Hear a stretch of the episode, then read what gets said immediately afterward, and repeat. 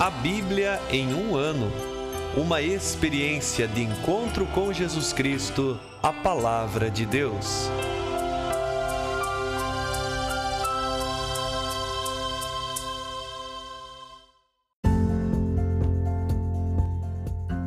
Olá, eu sou Yuri, seminarista da Diocese de Ponta Grossa, Paraná. Você está ouvindo o podcast A Bíblia em um Ano, onde ouvimos a voz de Deus e procuramos viver segundo a Sua vontade por meio da Sagrada Escritura.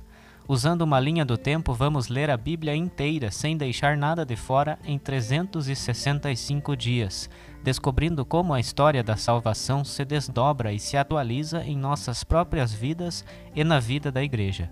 Entrando em contato com toda a Sagrada Escritura, vamos aprofundar nossa experiência da fé que professamos, da fé que celebramos na liturgia, da fé que expressamos na oração diária e da fé que vivemos por meio de nossas ações e de nosso testemunho. Estamos usando a Bíblia Católica com a tradução oficial da CNBB, a Conferência Nacional dos Bispos do Brasil. Você pode baixar o plano de leitura completo para os 365 dias por meio de um link que você encontra na página do Instagram abiblia.emumano. Você também pode se inscrever nesse podcast por meio da plataforma que preferir, Google Podcasts, Spotify e outras, para receber as notificações diárias dos novos episódios.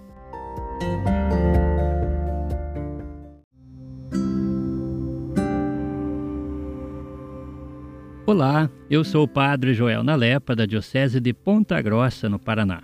Antes de iniciarmos a leitura e a escuta dos textos bíblicos propostos para hoje, vamos pedir que o Espírito Santo ilumine nossa mente e nosso coração para que a palavra de Deus frutifique em nossas vidas. Em nome do Pai, do Filho e do Espírito Santo. Amém. Vindo Espírito Santo, enchei os corações dos vossos fiéis e acendei neles o fogo do vosso amor. Enviai o vosso Espírito, e tudo será criado, e renovareis a face da terra. Oremos. Ó Deus, que instruístes os corações dos vossos fiéis com a luz do Espírito Santo, fazei que apreciemos retamente todas as coisas, segundo o mesmo Espírito, e gozemos sempre de sua consolação. Por Cristo nosso Senhor. Amém.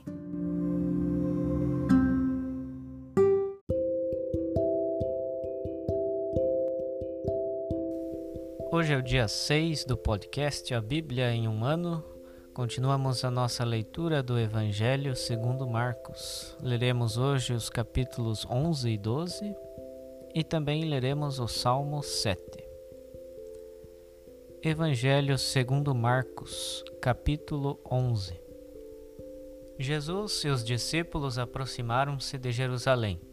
Estando perto de Betfagé, e de Betânia, junto ao Monte das Oliveiras, Jesus enviou dois dos seus discípulos e disse-lhes: Ide ao povoado ali na frente, e logo na entrada encontrareis amarrado um jumentinho, no qual ninguém jamais montou. Desamarrai-o e trazei-o. E se alguém vos perguntar por que fazeis isso, respondei: O Senhor precisa dele, mas logo o mandará de volta. Eles foram e encontraram um jumentinho amarrado a um portão fora na rua e o desamarraram. Alguns dos que estavam ali disseram: Que estais fazendo desamarrando o jumentinho? Os discípulos responderam conforme Jesus havia mandado, e eles permitiram.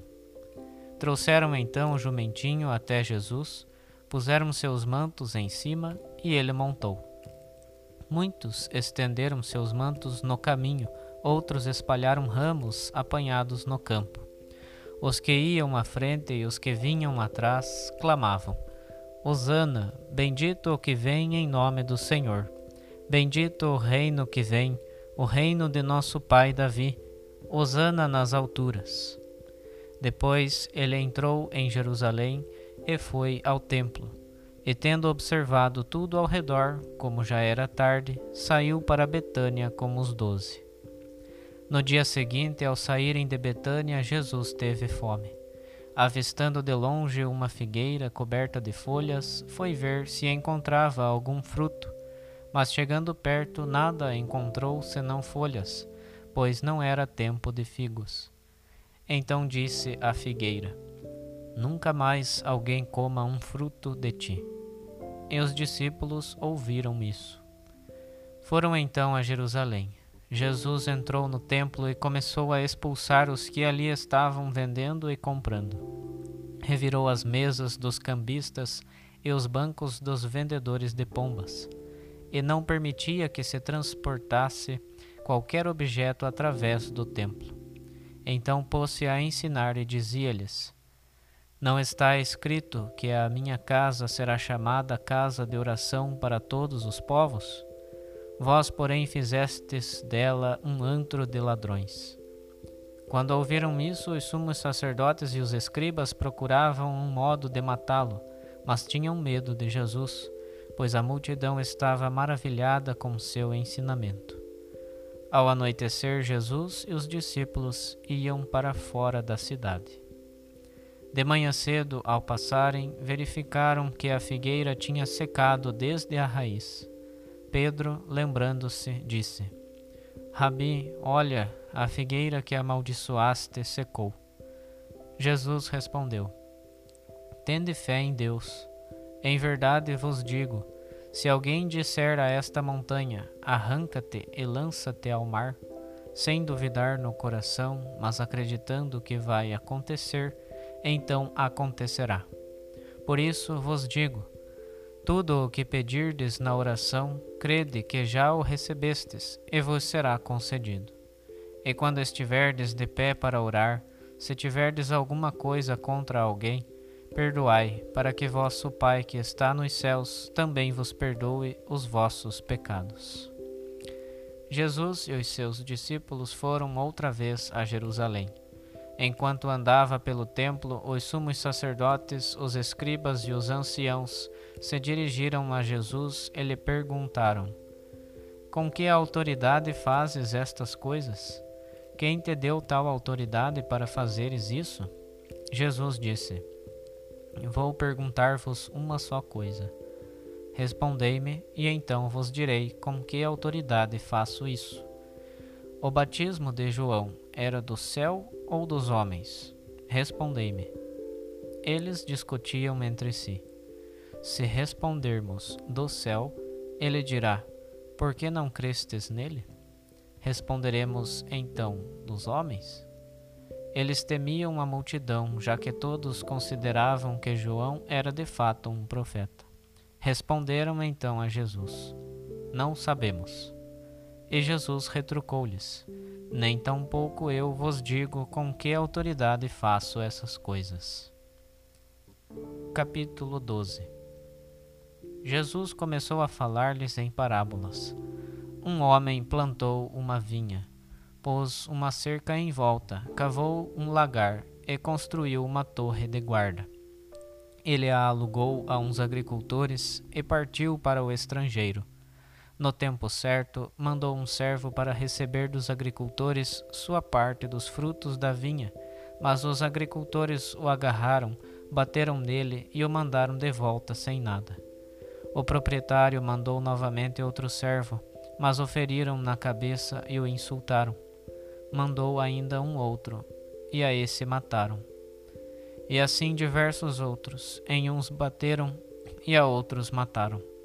Agora restava ainda alguém, o filho amado. Por último, então, enviou o filho aos agricultores, pensando: A meu filho respeitarão. No entanto, aqueles agricultores disseram uns aos outros: Este é o herdeiro Vamos matá-lo e a herança será nossa. E agarraram-no, mataram-no e o lançaram fora da vinha. Que fará, pois, o senhor da vinha? Ele virá, fará perecer os agricultores e dará a vinha a outros. Acaso não lestes na Escritura? A pedra que os construtores rejeitaram, esta se tornou a pedra angular. Isso foi feito pelo Senhor e é admirável aos nossos olhos. Procuraram então prendê-lo, mas temiam a multidão. Tinham de fato entendido que Jesus contara a parábola em referência a eles, e deixando-o foram embora. Então mandaram a Jesus alguns fariseus e partidários de Herodes para apanhá-lo em alguma palavra. Logo que chegaram, disseram-lhe: Mestre, sabemos que és verdadeiro e que não te deixas influenciar por ninguém. Nem tens acepção de pessoas, mas ensinas, segundo a verdade, o caminho de Deus. Dize-nos: é permitido ou não pagar tributo a César? Devemos pagar ou não? Ele, porém, percebendo a hipocrisia deles, respondeu: Por que me quereis pôr à prova? Trazei-me um denário para eu ver. Apresentaram-lhe a moeda e ele perguntou: De quem é esta figura e a inscrição? Responderam: De César. Então Jesus disse: O que é de César, devolvei a César, e o que é de Deus, a Deus. E admiravam-se a seu respeito. Aproximaram-se de Jesus alguns saduceus, os quais afirmam que não há ressurreição. Perguntaram-lhe: Mestre, Moisés deixou-nos escrito: Se alguém morrer deixando a mulher, mas não tendo filhos, o irmão dele se case com a mulher, a fim de suscitar descendência para seu irmão. Ora, havia sete irmãos. O primeiro casou-se e morreu sem deixar descendência. O segundo casou-se com ela e igualmente morreu sem deixar descendência, e do mesmo modo o terceiro.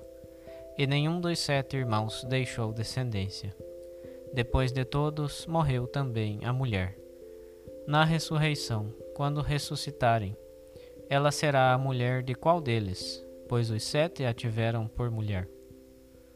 Jesus lhes respondeu: Acaso não estáis errados por não compreenderdes as Escrituras nem o poder de Deus? Com efeito, ao ressuscitarem dentre os mortos, homens e mulheres não se casam, nem se dão em casamento, mas são como os anjos no céu. E quanto à ressurreição dos mortos, não lestes no livro de Moisés, onde se fala da sarça, como Deus lhe disse: Eu sou o Deus de Abraão, o Deus de Isaac e o Deus de Jacó. Ele é Deus não de mortos, mas de vivos. Estais muito errados. Então aproximou-se um dos escribas que tinha ouvido a discussão e percebido que Jesus dera uma boa resposta. Ele perguntou: Qual é o primeiro de todos os mandamentos? Jesus respondeu: O primeiro é este: Escuta, Israel, o Senhor nosso Deus é o único Senhor. Amarás o Senhor teu Deus de todo o teu coração, com toda a tua alma, com todo o teu entendimento e com toda a tua força. E o segundo mandamento é: Amarás teu próximo como a ti mesmo. Não existe outro mandamento maior do que estes. O escriba disse a Jesus: Muito bem, mestre. Na verdade, é como disseste. Ele é o único, e não existe outro além dele e amá-lo de todo o coração, com toda a inteligência e com toda a força, e amar o próximo como a si mesmo, supera todos os holocaustos e sacrifícios. Percebendo Jesus que o escriba tinha respondido com inteligência, disse-lhe: Tu não estás longe do reino de Deus. E ninguém mais ousava fazer-lhe perguntas. Enquanto ensinava no templo, Jesus perguntou: como dizem os escribas que o Cristo é filho de Davi? O próprio Davi, movido pelo Espírito Santo, falou: O Senhor disse ao meu Senhor: Senta-te à minha direita, até que eu ponha teus inimigos debaixo dos teus pés. Se o próprio Davi o chama Senhor, como então ele pode ser seu filho? E a numerosa multidão o escutava com prazer. E ao ensinar, Jesus dizia: Cuidado com os escribas. Eles fazem questão de andar com amplas túnicas e de serem cumprimentados nas praças. Gostam dos primeiros assentos na sinagoga e dos lugares de honra nos banquetes, mas devoram as casas das viúvas enquanto exibem-se com longas orações. Eles serão julgados com o maior rigor. Sentado em frente ao tesouro do templo, Jesus observava como a multidão colocava ali o dinheiro. Muitos ricos colocavam bastante. Chegou então uma viúva pobre e colocou ali duas moedinhas de pouco valor. Então Jesus chamou os discípulos e disse: Em verdade vos digo, esta viúva pobre colocou mais do que todos os outros no tesouro. Todos eles deram do que tinham de sobra, ao passo que ela, de sua pobreza, deu tudo o que tinha para viver. Salmo 7 Lamento de Davi, que ele cantou diante do Senhor por causa das palavras do benjaminita Cus. Senhor meu Deus, em ti espero Salva-me de todos os que me perseguem e liberta-me. Que ninguém, como um leão, agarre minha alma e me dilacere, sem que haja quem salve. Senhor meu Deus, se fiz isso, se há iniquidade em minhas mãos, se paguei com o mal a quem me retribuía, e se despojei o inimigo, despedindo-o de mãos vazias, que ele persiga minha alma e dela se apodere Pisoteie na terra a minha vida e lance ao pó a minha glória. Levanta-te, Senhor, na tua ira, e contra o furor dos meus inimigos intervém. Levanta-te, meu Deus, no julgamento que decretaste. A assembleia dos povos te rodeará, e no alto, acima dela, te assentarás. O Senhor julga os povos. Julga-me, Senhor, segundo a minha justiça e segundo a inocência que está em mim. Cesse a maldade dos pecadores e confirma o justo, pois tu, ó Deus justo, sonda os corações e os rins. O meu auxílio está em Deus, que salva os que têm o coração reto.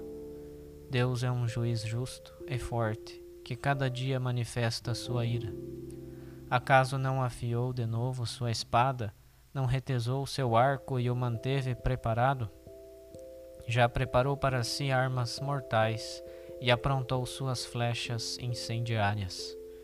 Vede, o ímpio gerou a injustiça, concebeu a dor e deu à luz a iniquidade. Abriu uma cisterna, escavou-a e caiu na cova que ele mesmo fez. A dor que provoca recairá na sua cabeça, e sobre seu crânio descerá sua iniquidade. Quanto a mim, louvarei o Senhor segundo a sua justiça e cantarei salmos ao nome do Senhor Altíssimo.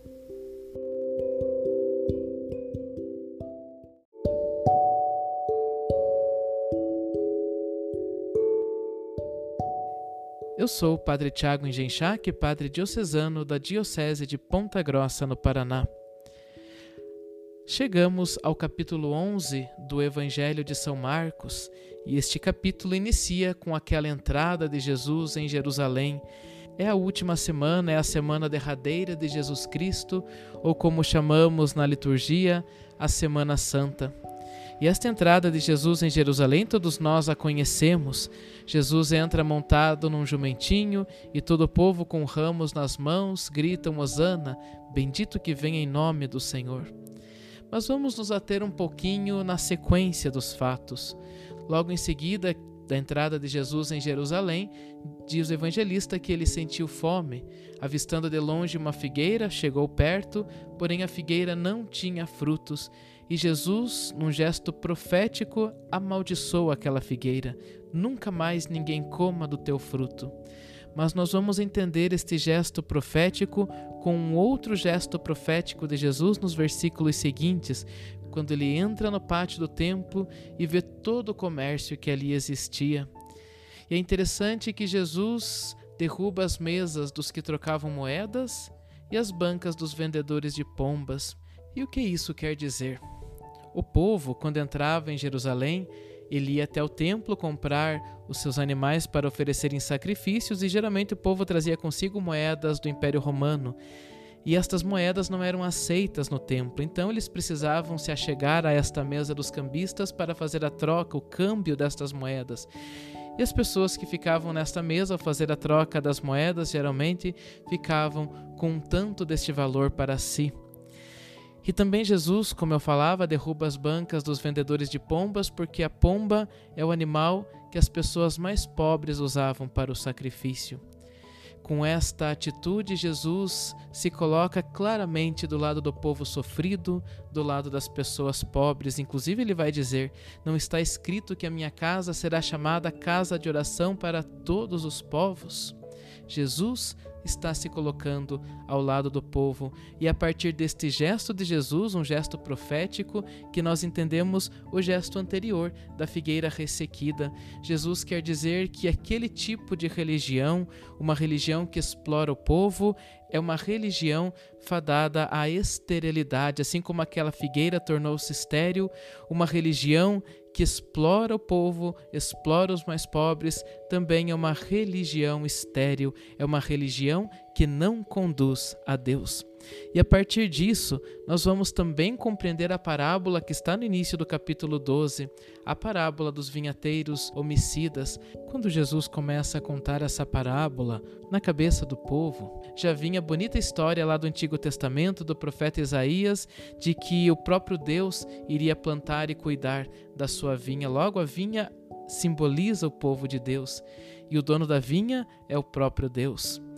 E aqueles que arrendam a vinha são as autoridades religiosas, aqueles que deveriam cuidar desta vinha, ou seja, cuidar do povo de Deus. Mas aqui nós vemos a bonita ligação de todo o Antigo Testamento com o Novo Testamento, quando Deus manda servos para pedir contas da vinha, estes servos são mortos por aqueles que estavam arrendando a vinha, ou seja, estes servos são tantos profetas que no Antigo Testamento vieram para defender o povo. E muitos foram os profetas, Amós, Jeremias, Isaías e tantos outros, mas todos esses profetas foram mortos por aqueles que deveriam cuidar da vinha. E depois disso, o dono da vinha só tinha mais uma pessoa a ser enviada, era o seu filho. Deus envia o seu filho Jesus para cuidar desta vinha, para pedir contas desta vinha àqueles que deveriam cuidar do povo.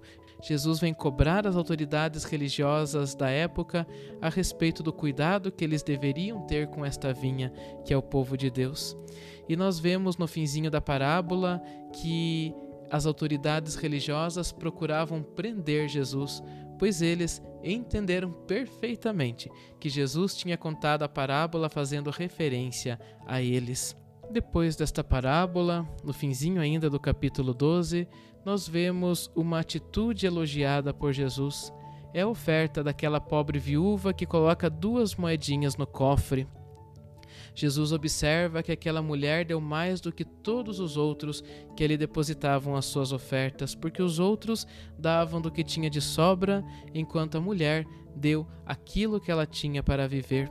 E assim deveria ser também a nossa atitude, uma atitude de entrega, uma atitude de confiança inteiramente em Deus. Dessa forma, confiando em Deus, entregando a nossa vida a Ele, nós não correremos o risco de ser como aquela figueira estéril e infrutífera, mas em nossa vida produziremos bons frutos e é isso que Jesus quer encontrar em nós.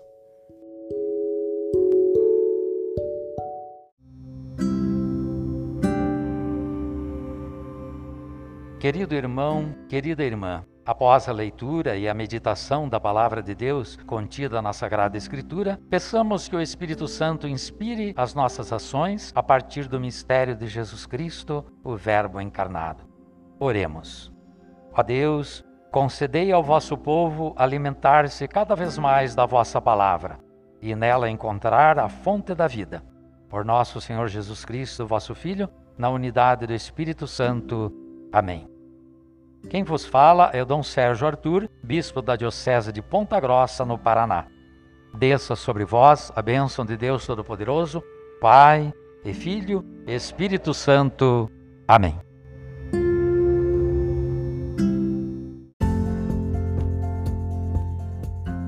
Você acaba de ouvir mais um episódio do podcast A Bíblia em um Ano.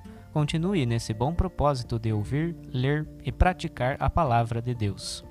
Rezemos por todos que estão fazendo este caminho de leitura da Bíblia. Procure também participar da sua comunidade.